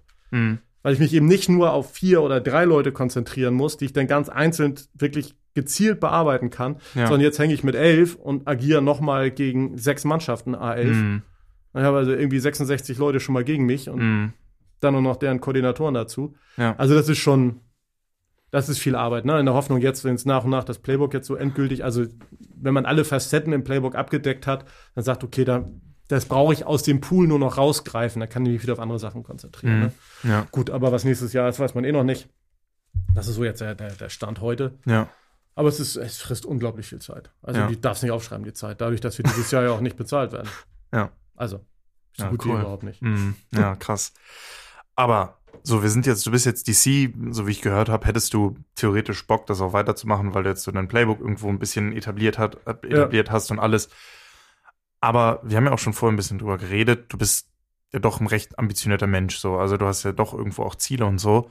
Wie kommt es, dass du jetzt nach 20 Jahren Coaching gesagt hast, okay, jetzt, jetzt mache ich nochmal den Schritt, jetzt werde ich nochmal DC ähm, und, und versuche das Ganze, weil es ist ja, wie du hier jetzt äh, gut beschrieben hast, es ist ja ein Haufen Arbeit und irgendwie, ja, wie gesagt, nach 20 Jahren ist ja dann doch nochmal irgendwie ein großer Schritt und dann sozusagen, okay, jetzt, jetzt ist der Moment, Ja. wo ich das mache.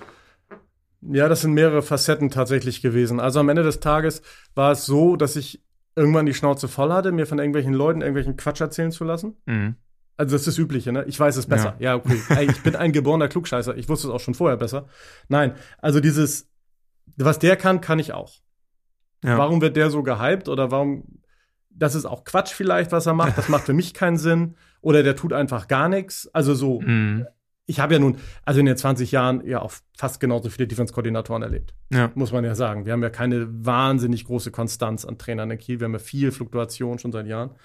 Ähm, ja, dazu kam tatsächlich dann die Überlegung, ja, nicht nur meckern, dann selber machen. Ich kann mich ständig, nicht ständig nur beschweren. Okay, ja, verdammt, stimmt. Schade eigentlich. Mhm. Beschweren und klugscheißern kann ich besser. Ja. Ähm, ja, es waren so Kernmomente. Auch, dass meine Freundin mich konkret fragte, glaubst du denn, dass es so viel mehr Arbeit als das, was du jetzt reinsteckst? Mhm. Und wenn ich dann so an 19, ja, 19, 18 zurückdenke, was ich eben nebenbei an Zeit, also entweder für mich selber, Schrägstrich eben, was du gerade beschrieben hast, für diesen Aufwand, oder auch nur als Zuarbeit für die Koordinatoren an Zeit reingepackt habe, Ja. dann kann ich es auch selber machen. Ja. Am Ende des Tages. Ja. So, ich wusste, wo meine Schwächen sind. Das habe ich auch offen kommuniziert. Das war auch das geringste Problem, das zu kommunizieren. ähm, habe gesagt, okay, da und da brauche ich Hilfe. Und Ja. am Ende des Tages war die Situation in Kiel, dass es zur Debatte stand, sich einen Amerikaner zu holen, so als eine Art Ausbilder Mhm. für zukünftige Defense-Koordinatoren. Okay, Sinn und Unsinn sei mal dahingestellt. Ja. Am Ende des Tages haben sich dann dagegen entschieden. Unfreundliche Stimmen sagen, ich habe nichts gekostet, insofern war es gut, dass ich da war. ist ein Stück wahr, dieses Jahr wird kein Geld verdient, dieses Jahr war ist bekannt, Zuschauersituation, Ja. Corona-Situation, du weißt gar nicht, wo die Reise hingeht, also ging es auch nicht darum, das große Geld auszugeben. Am Ende des Tages, ich bin seit 20 Jahren im Verein und sicherlich auch von, also von meiner Art her, wie aber auch dadurch, dass ich schon so lange da bin, vielleicht jemand, auf den man sich verlässt, dass der dann auch noch Jahre bleibt. Mhm. Dass man also jetzt nicht sagt, pass auf, ich stecke Zeit in jemanden oder wie Ja. auch immer, ich gebe jemandem eine Position in dem intuitiven Wissen, dass er nächstes Jahr sowieso wieder weg ist. Das heißt, ich fange immer wieder von Null an. Also in diesen Restrukturierungsaufbauprozess des Vereins dann auch auf Coaching-Seite mehr einzugehen, zu sagen, pass auf, wir wollen langfristig auch mit den Leuten bauen. Wir wollen also nicht jedes Jahr einen neuen Headcoach, wir wollen nicht jedes Jahr einen neuen hier, wir wollen nicht jedes Jahr einen neuen da, sondern wir wollen über konstant über Jahre mal versuchen, die Leute auszubauen. Mhm. Und das griff dann alles relativ glücklich ineinander. Ja.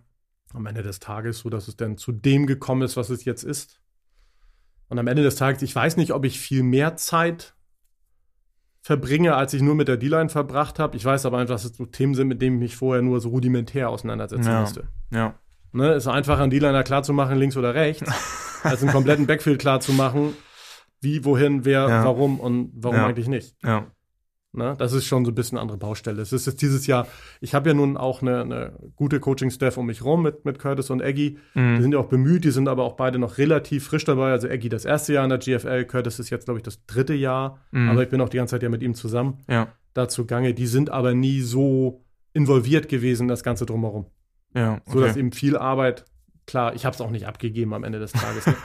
also das, das viel Arbeit immer noch, die sind eben auch viel, viel Empfänger, natürlich. Ja, ne? ja. Wie, wie machen wir das? Wie willst du, dass wir das machen? Das ist doch Mhm. völlig okay. Aber in den ganzen Prozess sind sie noch nicht so involviert, dass jetzt eben auch im Zweifel so der Schritt für die nächsten Jahre, dass da eben Aufgaben wieder gesplittet werden, ja. dass Okay. ich mich auf der einen Seite ein Stück weit entlaste, dass die auf eine andere Art und Weise sich vorbereiten. Ja. Also sind ja die wildesten Pläne nachher, wie man es machen will. Ob man sagt, hier, der eine macht das Passing Game, der andere macht Third Down, der kümmert sich Mhm. darum, der kümmert sich darum. Also, dass es so ein bisschen gesplittet wird, dass so jeder Ja. seinen Bereich hat, auf den er sich vorbereitet und da dann entsprechend dafür sich auch ein Stück weit verantwortlich zeigt. Mhm. Müssen die auch liefern können, klar, die haben auch beide Familie und so weiter. Und wenn die sagen, gut, ich schaffe das zeitlich nicht, einer muss es machen, ne? ich schicke meinen besten Mann, ich komme selbst. Ne? Also, ja. Ja. das ist es dann, ne? Das muss man dann eben gucken und nein, das macht auch Spaß. Also die Zusammenarbeit ist eben super und das funktioniert, das ist eben auch unglaublich wichtig. Also wenn du überlegst, verbringst, Morechnen, was habe ich denn? Fünf Stunden Training, zehn, zwölf, na, Ja, ihr seid ja als 16. Coaches auch immer noch früher da. Ihr quatscht hier hinterher auch immer noch so ein bisschen, ne? Und ich meine, wir Also, haben ja so reine Zeit, glaub, zwei Stunden Training. Momentan pro Woche 16 bis 18 Stunden. Mhm. Nochmal mit Football extra zu 40 Mhm. Stunden. Ohne die Spiele. Das ist nochmal ein Ja. ganzer Tag oben drauf. Ja. Also so, wenn du das mit Leuten machst, die du scheiße findest, dann machst du es nicht. ja, ist so. Ja. Also, also das müssen eben auch Leute sein, mit denen nicht nur klarkommt, sondern mit denen man das machen möchte. Ja. Auf jeden Und, und Fall, das ist ja. eben definitiv gegeben. Das, das macht mir Spaß. Ich komme auch mit den Offense-Leuten gut klar. Nur so funktioniert das. Mhm. Also wie Hobby funktioniert. Das muss Spaß machen. Na, und das ist okay. für die Spieler der gleiche Lex. Wenn ich da nur hinfahre, den irgendwie ein Potpourri an Schimpfworten an den Kopf haue, den aber, aber nicht ernsthaft helfen kann oder gut, Erfolglosigkeit ist was anderes, aber Mhm. Ja. wenn du so diese, diese nur negativ und nur persönlich und ach, ja.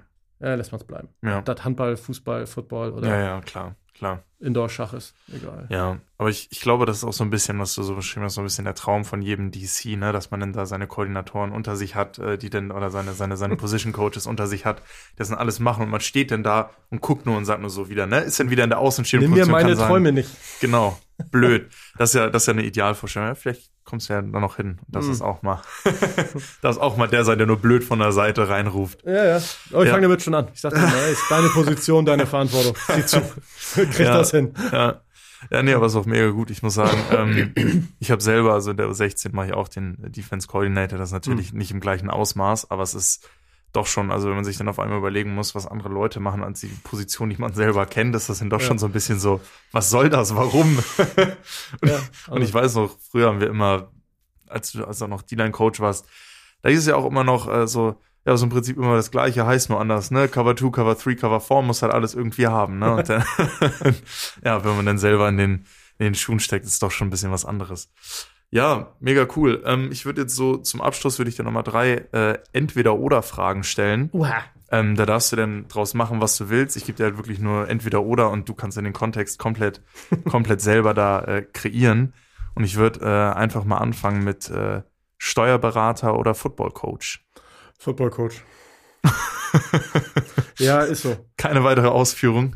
Nee, also es ist das Hobby, das Spaß macht. Also Ja. mit dem einen verdiene ich mein Geld, davon lebe ich. Ja. Auch das habe ich das Gefühl, ich kann es, wenn auch nur ein bisschen. Ähm, aber äh, Hobby. Also, wie Mhm. gesagt, du, du machst kein Hobby mit dem Zeitaufwand, wenn es dir keinen Spaß macht. Ja. Und Arbeit ist eben auch mal Stress und Arbeit ist eben auch mal Ärger. Und ist eben auch Arbeit. Und ist eben einfach Arbeit, ja. Also, Ja. also von daher, wenn mir jemand sagen, du verdienst das gleiche als Footballcoach, würde ich das als Footballcoach machen. Okay. Obwohl ich auch einen sehr, sehr guten Freund in den USA habe, mhm. als Trainer, der auch, auch ja, über 40 Jahre Professional Coordinator in der Division One war. Das ist kein Zuckerschlecken in den USA. Ja. Also hier ist es, weil das Hobby ist, macht das Spaß. Ne? Ja. Aber als, Business in den USA, als, ey, nichts wird so schnell Ganz gefeuert anders. wie ein Footballcoach. Ja. Ne? Also es ist so. Nein, gut. Ja, es, es, ja, nee, es, es, gab auch mal eine Studie, was, was denn der stressigste Job ist. Und da ist, ich glaube, College Football Head Coach als Nummer eins ja, rausgekommen. Also, weil das, ja. Du bist äh, so schön abgesehen. Also, wir erzählt ja immer diese Geschichte da, da bei den Florida Gators. Sehr, mhm. sehr bekannt. Da Defense, Defense Back Coach zu dem Zeitpunkt. Und die haben gegen, ah, was hat er gesagt? Ich glaube, Michigan war das. Michigan Wolverines. Ja. Haben die so richtig Anlatz gekriegt. Aber mhm. volle Elle. Da kam danach der, der, der, wie, wie heißt er hier, Operations-Chef vom mhm. Athletics vom College, hat zu ja, mir gesagt, so ja, okay. Leute, super Spiel, brauchen Sie drüber unterhalten, jetzt seid natürlich alle gefeuert. ja. Weil so das geht überhaupt nicht. Mhm. Ne, Schwamm drüber und in 14 Tagen ist das Thema für euch durch. Ja. Mitten in der Saison. So einfach mal so eben nebenbei. Ja. Und wenn du davon leben musst, ich meine, brauchst du im Job nicht, kannst du natürlich in jedem anderen Beruf auch mm. erleben, aber das dann so, mm. wenn du immer denkst, oh, wenn du da drin sitzt, ja, mm. äh, ja, ja. passt schon. Ja, ja, ja. Nee, ist es eben nicht. Ist halt krass, ne, was aber halt auch für ein, für ein Ding mit dranhängt, ne? Also ich meine, du hast dann irgendwie Sponsoren, die halt auch wollen, dass das Team irgendwo gut spielt, ne? Ja, klar. Dann hast du und alles an, ja, ja, das schon, das ist schon verrückt. Ja, dann äh, zweite, zweite Frage ist denn Sack oder Interception? Quarterback Sack. Finde ich geiler. Schockt einfach mehr. Ja, ja, das eine sieht vielleicht geiler aus, aber so, ich meine, gut, wenn man viel Football guckt, man weiß, wo die Zeitlupe auf dem Fernseher ist. Aber wenn er mal so richtig so einen Schlag an den Nacken kriegt, kann ich gut leiden. Und ich weiß, ich glaube, du hast das von mir auch schon mal gehört. Die, die Football-Regeln werden über kurz oder lang dahin gehen, dass irgendein Quarterback dann da mit Shorts und einem Hawaii-Hemd steht mm. und vielleicht noch eine Schirmmütze auf dem Kopf. Mm. Um ihn rum ist so ein in Gelb gesprüht fünf Meter Umkreis. Mm. Und jeder, der da reintritt, muss 50.000 Dollar bezahlen, wird für eine Woche gesperrt. Also diese, diese Pussy Rules gegen den Quarterback, ja, ich sehe, die kosten viel Geld und so weiter und ja, und dürfen nicht so viel tragen, weil sie den Ball werfen müssen. Weißt du, was ich über Quarterbacks immer gesagt habe? Nee. Wenn er blocken könnte, würde er O-Line spielen. Wenn er fangen könnte, wäre er Receiver. Wenn er laufen könnte, wäre er ein Running Back. Also kann er nicht viel. ne? Gut. Nein, also am Ende des Tages, ich finde es optisch einfach wesentlich geiler. Weil es auch immer dieser Uh-Moment im Stadion ist. Das ist immer, entweder es kommt das Uh oder ja. es ist so der Mute-Button. Ja. Klick. Ja. Einschlägt. Ja. Ja. ja, so, so ein Pick, der kommt auch geil. Da kann man viel geiler feiern, weil die kleinen Jungs auch viel besser hüpfen können. Mhm. Jungs, die, die dünnen Menschen, die da hinten rumrennen und Bälle fangen, die die tanzen eben auch immer sehr begabt und machen und tun. Ne? Aber wenn, wenn so ein Dickerchen dann mal so einen wegschmettert, das finde ich großartig. Ja. Ja, weil du jetzt meintest, das mit dem Hawaii-Hemd und so, den Spruch, den ich von dir immer gehört habe, ist, ein QB, der auf dem Rücken liegt, kann den Ball nicht mehr werfen. Ja. Ähm, das stimmt. Ja. und dann würde ich mal, würde ich mal zur dritten Frage kommen, und zwar DC oder D-Line-Coach? Oi. Habe ich dich doch noch mit einer gekriegt. Die ersten beiden konntest du ja recht schnell beantworten. Die ersten war nicht so schwierig. Ja, das ist eine schwierige Kiste, tatsächlich. Also, hm, kann ich dir tatsächlich so nicht sagen. Weiß ich nicht. Bin ich hin und her gerissen. Also, die DC macht mir Spaß. DC sind aber eben auch viele Bereiche, das ist ähnlich wie in der Schule. Weißt du, wenn du einen Schulabschluss mhm. machst, du musst Fächer belegen, die findest du scheiße. Ja. Ist ja. so. Kommst nicht dran vorbei. Musst du aber machen. Das ist beim DC genau das Gleiche. Ich muss mich um Sachen kümmern, finde ich total nervig. Mhm total beschissen. Ob, ja, es ist wirklich so, ey, dreckige Jahr haben den mobilen Quarterback und dann laufen sie den tief und hier und da und tritra mhm. trollala und äh, nervt. das, das war entspannt in der Dealer. Man konnte sich auf kleinere Sachen konzentrieren, also wenigstens nicht fokussierter tatsächlich. Ja. ist ein ganz, kleines Environment, um das man sich da kümmern muss. Ja. Was mir einfach dann riesen Spaß macht, weil ich auch, weil es eigentlich nichts gibt, was ich noch nicht gesehen habe. Insofern ist man auch selten unvorbereitet, sagen wir ja. es mal so. Ähm, aber die Verantwortung macht schon Spaß. Es macht auch Spaß, das wirklich zu gestalten, also die Plays zu callen, seine eigenen Plays zu sehen, sehen, dass das funktioniert. Das, das hat auch ein wahnsinniges Vergnügen. Mhm. Also insofern bin ich da tatsächlich entweder oder. Entweder oder. Okay. Ja, also würde mir jetzt jemand sagen, du kannst das oder das machen, ich könnte darauf spontan nicht antworten. Okay. Also nicht, nicht ohne, dass ich eins von beiden bedauern würde, wahrscheinlich. Mhm. Ja. Mir reicht's als Antwort. ähm, Jawohl. Ja, hast ja nochmal schön elaboriert hier. ähm, ja, ich danke dir ganz herzlich, dass du hier warst und äh, so frei geredet hast und äh, die eine oder andere Geschichte zum Besten gegeben hast. Mir hat's mega Spaß gemacht ähm, und ja, ich überlasse dir dann die abschließenden Worte. die abschließenden Worte. Good night, good fight. Nein, ich danke dir auch, das war super. Schöne Erfahrung. Hat mir auch mega Spaß gemacht. Alles Das gut. Ich wünsche dir auch viel Erfolg weiterhin damit. Dankeschön. Alles klar.